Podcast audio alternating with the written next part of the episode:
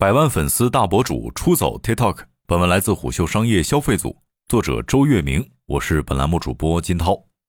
今年以来，我们好几个百万粉丝账号都停更了。TikTok 资深从业者董子睿告诉虎嗅，作为国内最早一批在 TikTok 上发布内容的玩家之一，董子睿以及他的团队曾靠大量的搬运内容收获许多粉丝。像董子睿一样决定退出的不在少数。据数据显示，二零二一年七月，粉丝量达到百万的博主人数还在两千名左右，但到了二零二二年七月，已经降至一千二到一千三百人之间。百万粉丝量级的创作者降幅约在百分之四十一左右。董子睿说：“平台初期缺乏内容，因此对原创性要求不高，这给了我们很大生存空间。但随着优质创作者的增多，平台对内容的监管也日趋严格。搬运或二次剪辑的内容会被系统判定为抄袭且难以获得流量的倾斜。董子睿们在经营的账号空间愈发被挤压。当然，除了董子睿这样的搬运类百万大号在退出，也有一部分博主因钱离开。”熟悉欧美 KOL 市场的资深人士林向峰告诉虎嗅，TikTok 的创作者奖励不如其他平台高，中小博主靠接品牌广告赚钱的机会也比国内抖音要少许多。摆在许多 TikToker 眼前的，除了优质内容的产出压力，还有算法改变之后流量推送的焦虑。付出与收获一旦不成正比，就会触碰到他们去还是留的神经。据董子睿告诉虎嗅，他们曾靠搬运、二次剪辑抖音上的内容到 TikTok 上，三个月就累积了几十万的粉丝。那时国内抖音原创已经很卷，但 TikTok 流量巨大却内容不多。董子睿就是看准了这个时机，想前往 TikTok 先积累一些流量。但很快他发现，在海外靠搬运和二次剪辑的内容变现成为了一件头疼的事儿。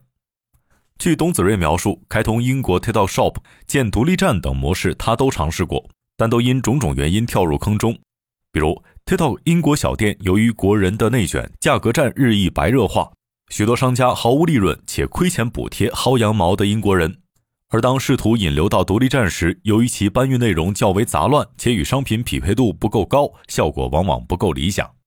在接广告这条路上，事情也并不如董子睿想象的那样顺利。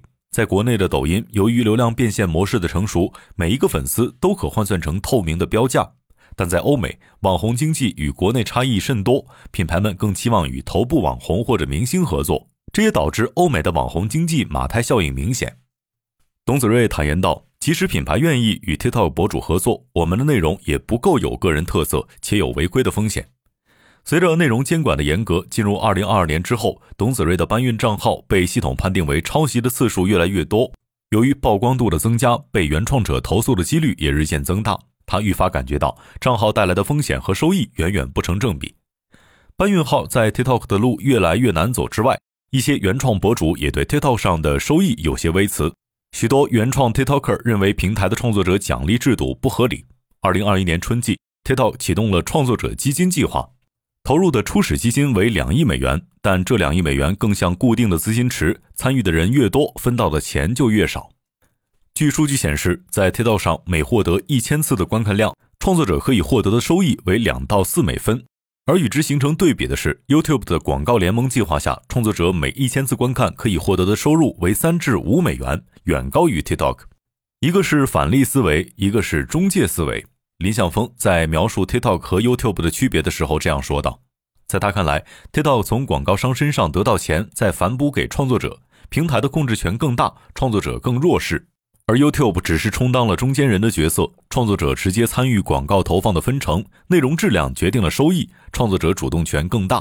对于 TikTok 的模式，一些博主感到不太公平。一位不愿意透露姓名的美国博主告诉虎嗅，因其粉丝量小，难以接到品牌广告，平台给创作者的激励成为了其主要收入来源。但对比而言，YouTube 上的收益远远高于 TikTok，且 YouTube 上的粉丝数量还不如 TikTok 上多。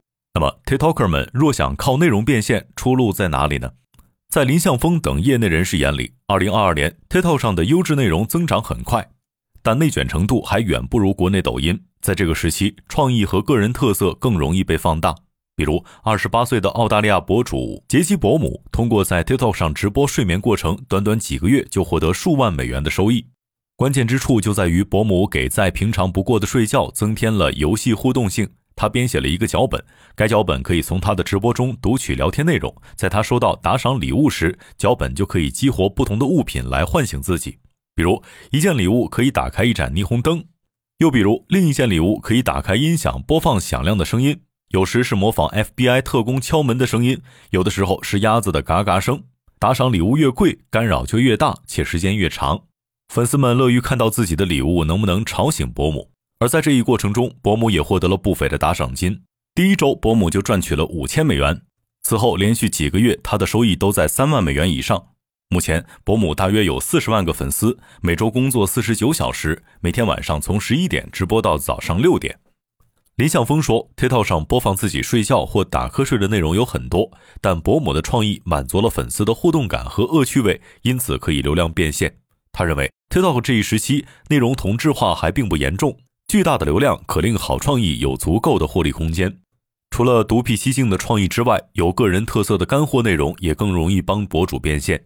在 TikTok 上有一百一十万粉丝的 Lulu 发布了一个系列，教人如何上镜、摆姿势和编辑图片。由于个人特色鲜明，虽然粉丝量远不如头部博主，他也能够获得一些品牌投放。